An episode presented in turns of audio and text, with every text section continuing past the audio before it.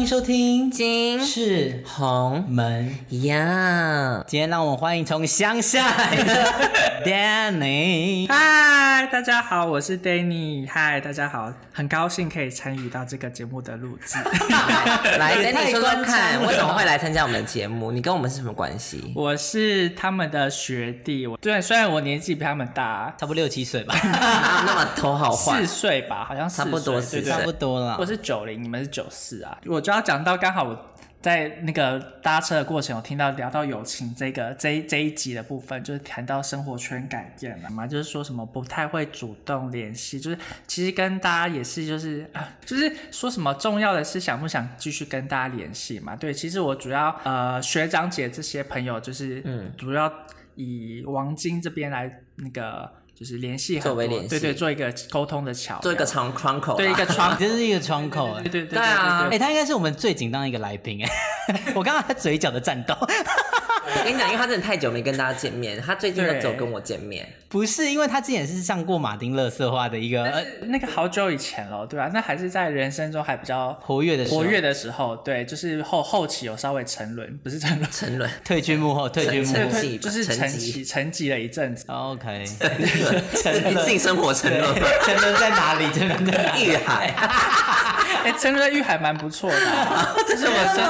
对啊，毕竟我算是性保，我算是性保守、性保守的人物之一啊。我们都是啊，我们都是吧？我们一是。对啊，对啊，你现在还是吗？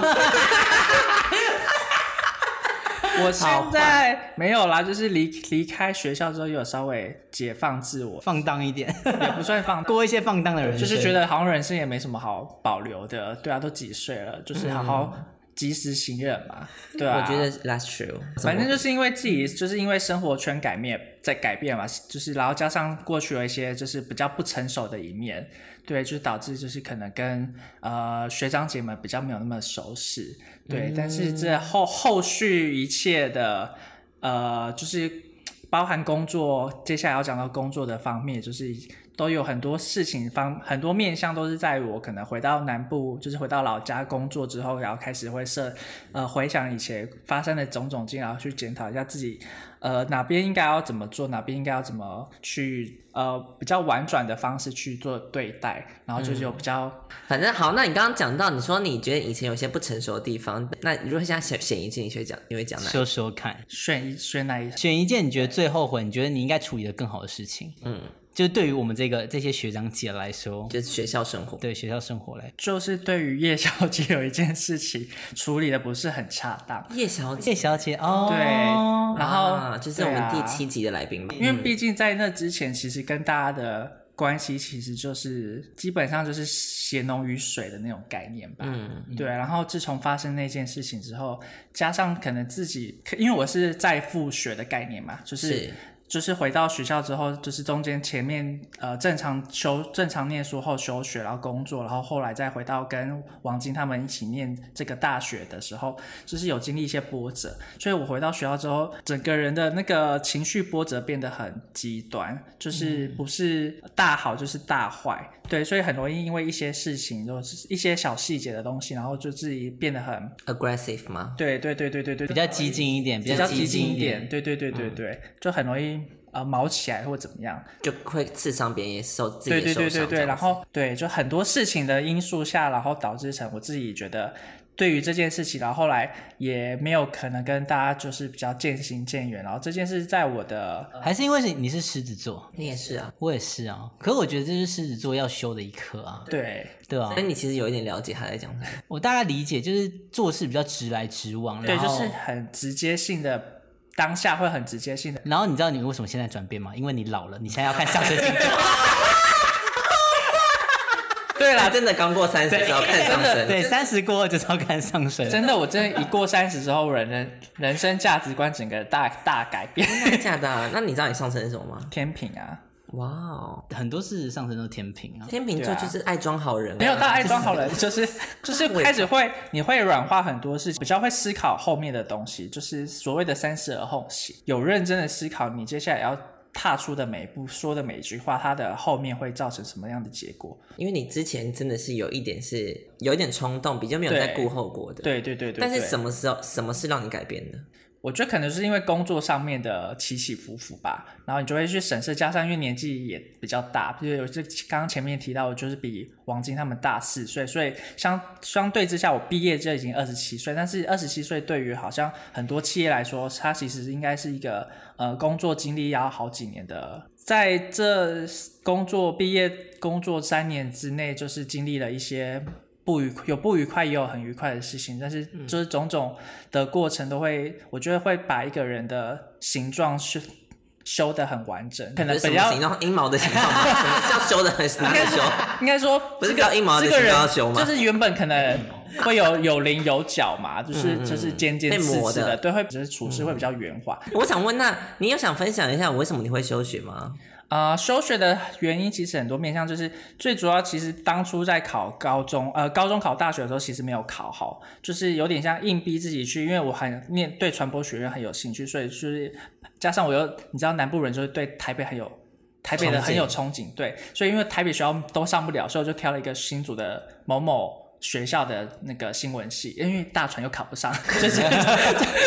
所以 退而求其次就选新闻系。那新闻系固然是很开心，但是因为跟我一直的想要理想的状态不太一样，所以我就一直很积极的去考准学考，但因为但是没有没有考上。那主要契机点就在于我对二十岁那年就爸爸过世，那爸爸过世当然是一个打击嘛，就是因为没有、没有预设到，因为爸爸在那一年是有得癌症，所以你就会很很知道他大概可能会过多久，但是可能没有预期到他这么快的离开，所以那那那阵子刚好有有一点打击到，而且刚好那个过世的下一个月就是期末考。对，就是真基本上是完全没有办法去专心的好好的去准备这些考试，然后等到考完期末考之后，觉得自己对于在这个学校的工呃整个状态好像不是那么理想，所以后来就毅然决然休学。但其实现在回过头来看，觉得那时候那个休学是有点冲动。对，其实应该是说休学后经历了半年的，就是彷徨期之后，我后来就毅然决然离开家里，然后去台中工作。应该说换个环境可能会比较不一样。对，然后就是，但一年后就也没没考上学校，应该说一年后刚好兵单也来了，所以我就觉得顺势就去先把兵当完，然后再就业。所以你还去当兵？对，就是选呃当完兵退伍的日期刚好又跟开下一届开学的时间没有搭上，所以如果我如果有搭上，我可能就是你们同学。就如果有考上的话，哦就是因为我们还差一年。对对，我们差一年。哦，对，所以我又又再多延一年，然后所以我又回又回台中又继续工作一年，然后一直所以整个休学过后，离隔了三年，我才又开再考上再回学校校。学校，那其实感觉会变比较陌生了。是蛮，所以有时候会一开始会很很开心，就是终于回到学校的那种感觉，但是你就会开始体悟到，就是自己的年纪跟大家差了很多，所以你必须要在呃可能学业上或什么更更有未来性的去发设想。嗯，对，那因为大家都是因为同辈的，呃，应该说同学都是呃，就是很正照常照那个时间性的去应该是说你做这件事情的前面，你有没有做一些规划吧？有有设想一些，就是每一年可能要做的什么事情。对，所以可能当有一些发展不如自己的预期之后，你就会开始很焦虑、很彷徨。对，那因为刚好我在当兵时期，人生又经历可能就是可能最悲惨那个当兵的那一段期间，有延续到我觉得那个情绪的人格建立上面有延续到，就重回学校读书的时候的那个一些状态。你有想分享一下你当兵发生什么多负面的事吗？其实可以讲啊，就是反正就是当兵很，我是海军，那海军它会有分海军的陆战队跟海军舰艇的两种，就是一个陆陆地一个抽到海前。嗯，那因为我们这种义务役其实上船的几率很低。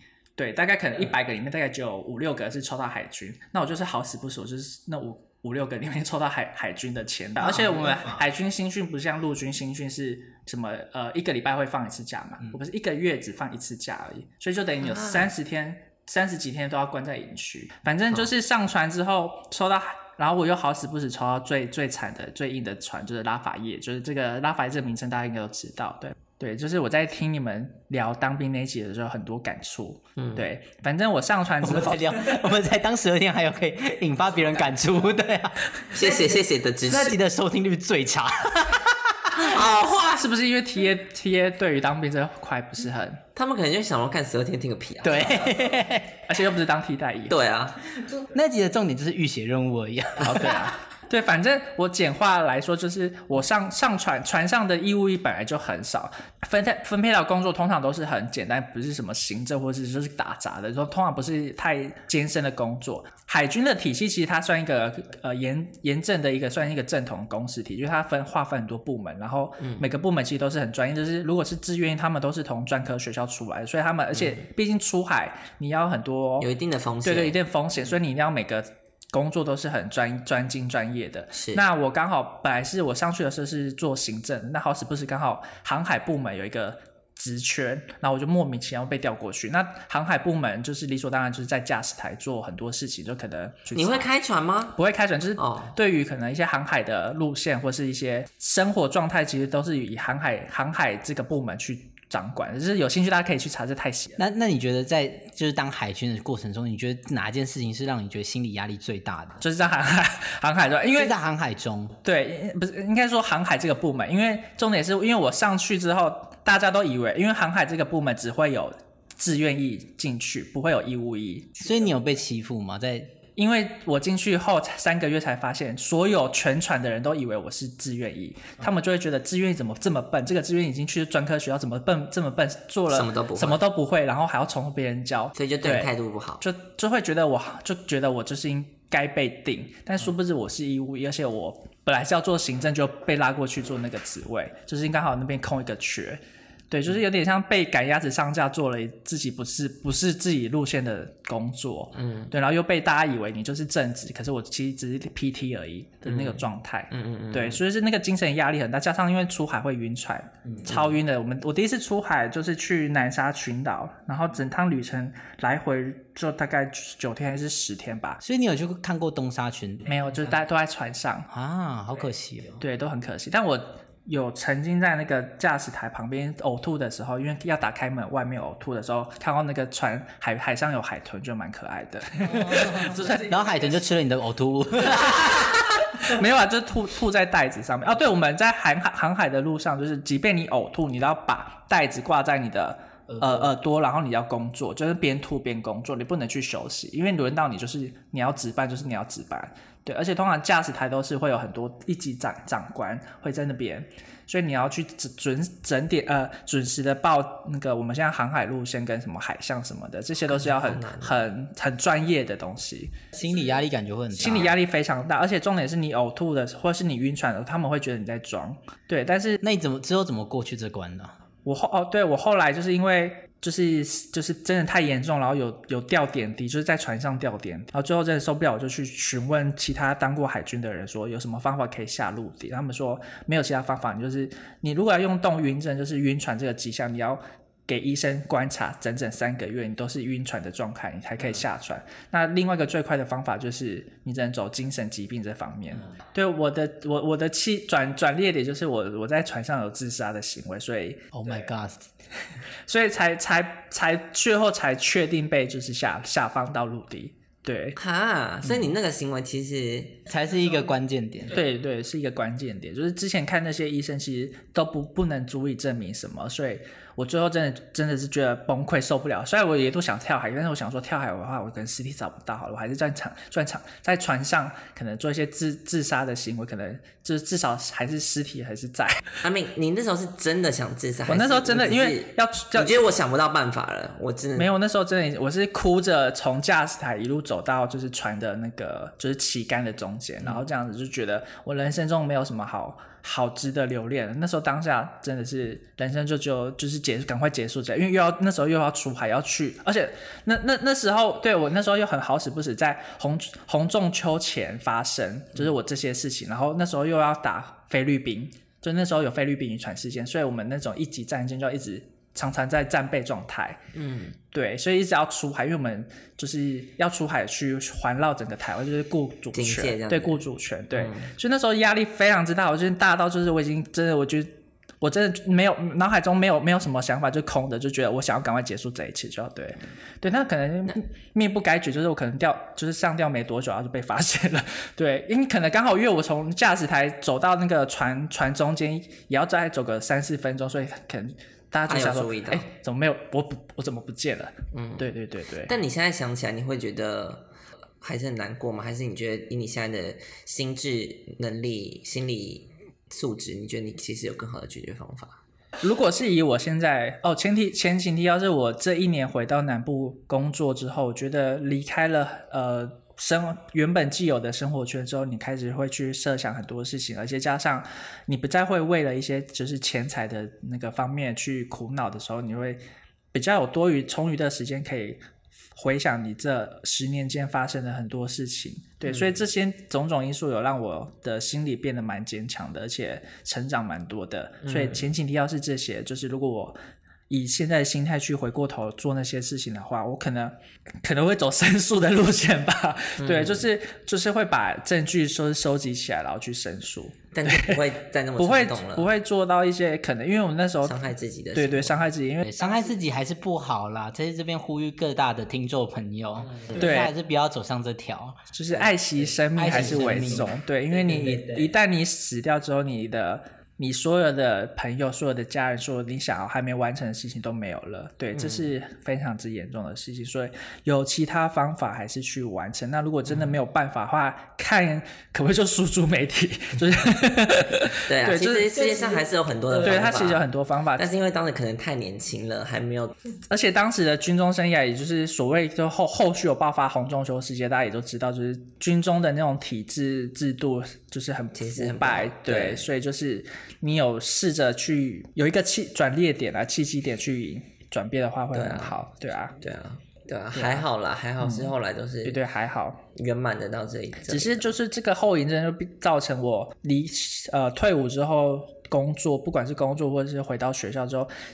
很容易产生严很严重的负面情况。因为毕竟我在当兵的时候，整个大概七个月的时间就是处处处于一个非常负面的状态。嗯，对其实这种是这种精神的疾病啊嘛，或者精神状态的不稳，其实会影响你后续其实蛮多的对的。，而且那时候又其实又没有很积极的去治疗，也不知道这个状态是什么，而且哦，对，因为妈妈那时候也不觉得是精神疾病，觉得是就是她也不会很了解了解这个的话。我那时候还去庙里走走，妈妈也带你去庙里，那庙里说什么？我很在乎。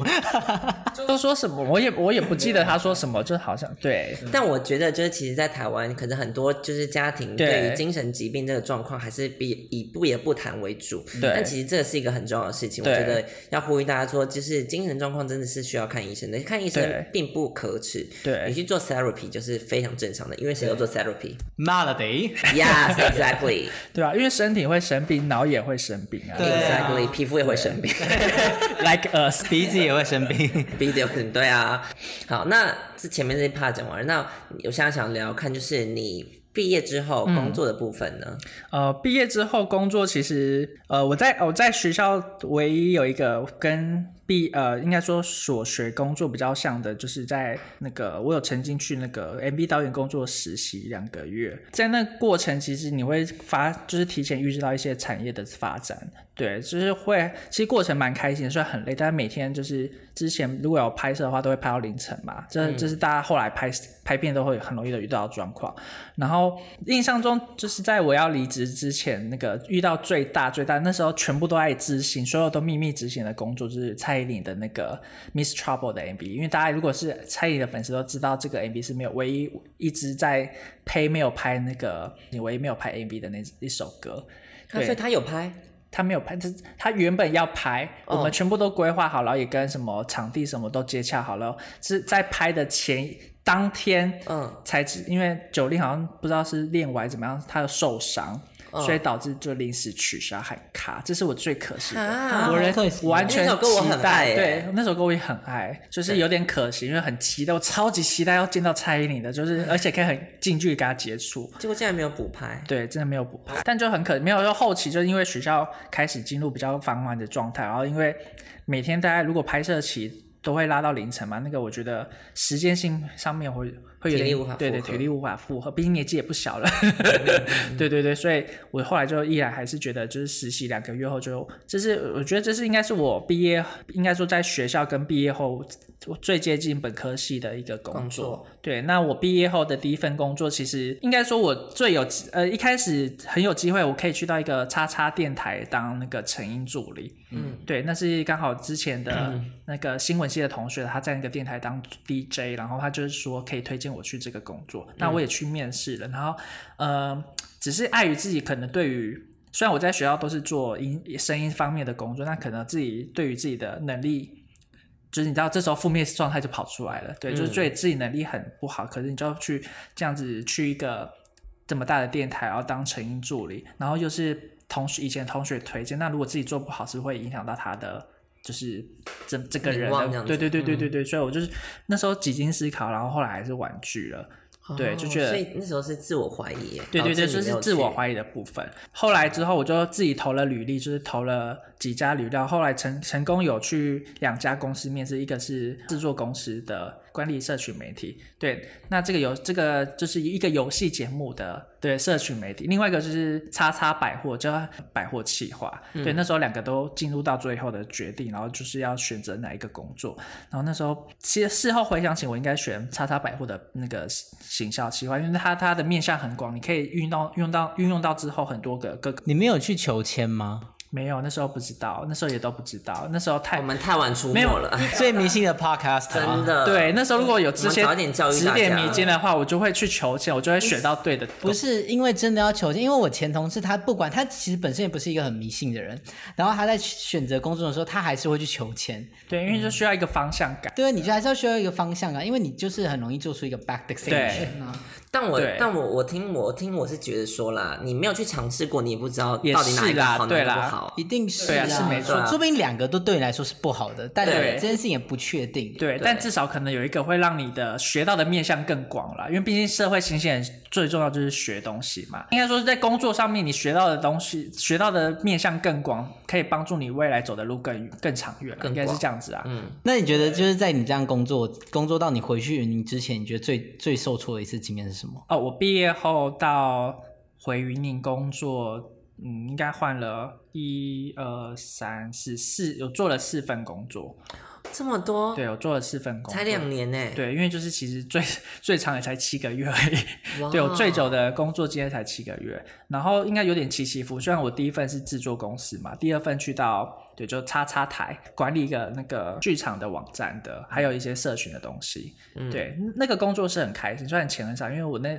整个做最久七个月的时间都是 PT 的领 PT 的 PT 的钱，对，就是期望可以转正，那因为这个平台就那个那当时的平台发展不起来啦，对，嗯所以就是就是做兴趣做热忱的啦。后来就是第三个工作就去到那个当初第一个工作选做的方向那个百货企划，嗯对，只是去到不同间的百货公司，对。那在百货企划真的学到蛮多东西，就是那你觉得最挫折是什么？最挫折就是第四个工作，第四个就是走到电商，当时可能没有预期到。就是电商的产业会是怎么样啦？对啊、电商步步调蛮快的啊，对所以我觉得还是新，就这段还是要跟新鲜人讲说，就是在选择工作的时候，还是要选自己所爱的。然后，对你跨产业，其实你在进去这个产业之前，你应该就要先了解一下这个产业的速度，跟这个产业到底要做的是什么。对，就是如果像这样一直常换的话，我觉得是换工作这件事情不是什么样的问题。嗯，因为其实很多，我也很认识一个蛮厉害的同事，他也是一年就换一个工作。问题是他就是越跳越好，因为呃，其但他都是在同一个领域上上打滚，就是电商，可是他就越跳越好。可是，在进去先，你要进去一个产业之前，你要先做好整个 research，对就是他他对你的未来的发展性是什么，然后他能让你发挥的长才有哪些，然后他的产品到底在做什么，他的长才是什么。所以纵观评估之下，才会去选择一个跳一个产业。对，这是一些补充说明。是，而且因为我从第三份工作跳到电商，其实我的那个中间的休息期就一个周末，我就完全没有任何的没有，这很正常。对休息期本来就是很正常。你如果换工作的话，其实这样跳来跳去，呃，我有遇过是也没有，就跟你一样，就是完全没有任何休息，就直接去下一份工作了。呃，应该是说你在换到第四个工作的时候，你觉得到底遇到什么问题，然后你才回回去云林？主要就是遇到那个同事间的状态了，不太好，就是是跟同事处不来，还是勾心斗角，还是霸凌，算霸凌吧，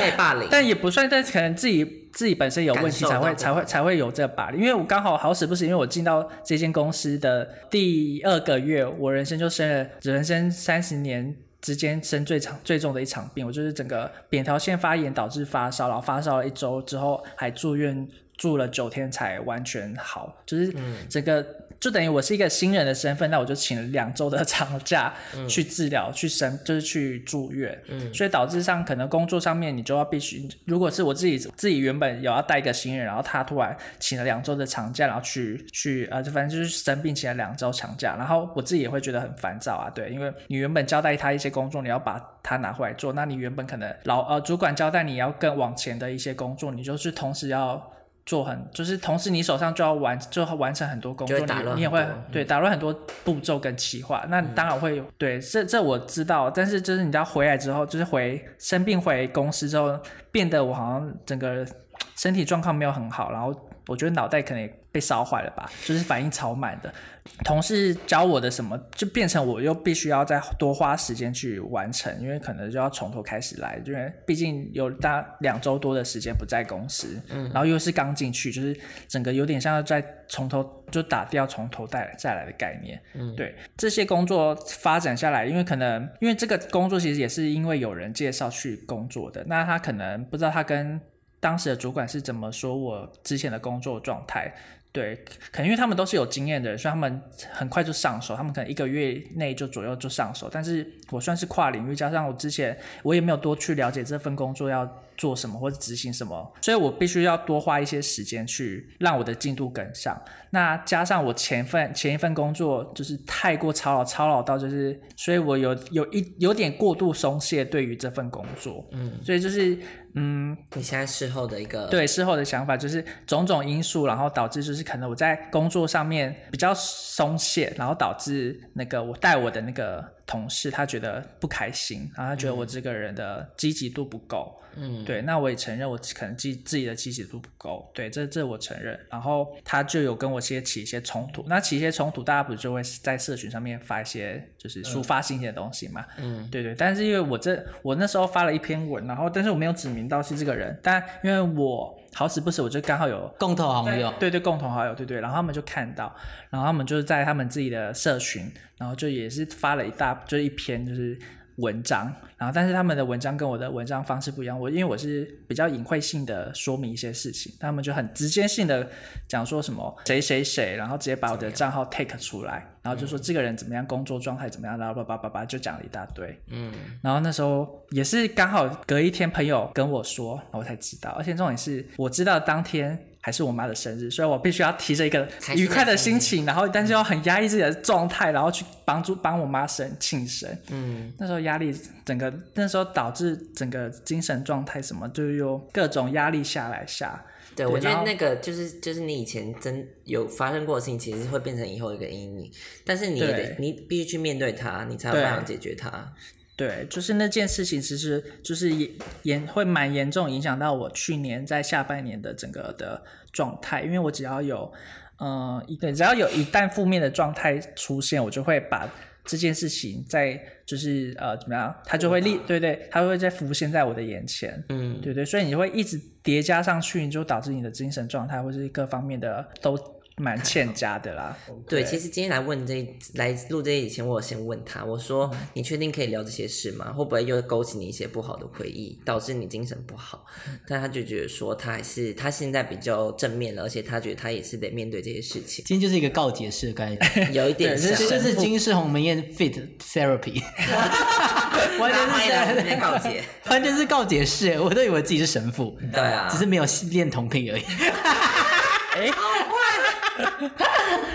而且我我觉得就是，如果你要舒压一些情绪，你可以把它用文字的打出来，但你不一定要把它抛在社群媒体，就是你可以打出来，可是你可以用隐藏方式，因为我觉得你当下没有把你想要说的话讲出来，你可以你一直憋着，你的心会越来越越越憋越闷。你可以把它打出来，我就打出来，因为像我后后期处理一些很多事情，我会把它打出来，可是很多事情都要打出来啊。三好，I won't, I 老老实实打出来。对，整集就是要告诉大家，就是负面情绪要懂得抒发，然后做决定要小心。对，做决定就要想说你后面整个后面的结果会是什么，然后才做每一个决定，不要冲动、鲁莽行事。做好事前调查。对，对做好事前调查。对，对，然后把这里当做一个告解式的概念，告诉广大的广大的听众朋友。如果有需要告解的事情，欢迎来找我们，就是私信我们的那个 IG 小盒子。对，我们就会给你一些评论，然后就说那你要怎么做？王晶是人生我人生中一个蛮重要的一个向导。我要哭了，他超没有办法当一个向导了。还好吧，因为我自己都找不到路。我刚才去澳洲三个月，他没有给我任何一个方向，有好不好？我一直帮你 Google 当副驾驶。请右转。我觉得就是因为人生中需要一些不一定是一个很给你方向性的那种向导，但是就是他会聆听你在就是 accompany 啦，对一个陪伴，就需要一个陪伴的概念。人生就是找到一个陪伴的概念，不要把任何事情都抛在社群上面。对，就是这样，懂得自己思考自己的情绪，然后怎么样找到自己的出口。对，因为每个人的成长过程的人格发展是不一样的，所以要怎么去把它转成正向的东西，其实是有一些呃人或是事情帮助你，或是辅助你往更好的那一面走。是对啊，一定要找到可以帮助自己的方法。对啊尝试新事物，改变自己未来的生活。好啦，那希望大家就是可以心体呃身体健康，心理也健健康，对，平平安安这样子，正面思考。正面思考。对，那大家记得去追踪我们的 IG 是 K I N H U N G Y A，那就这样啦，谢谢大家，拜。拜拜。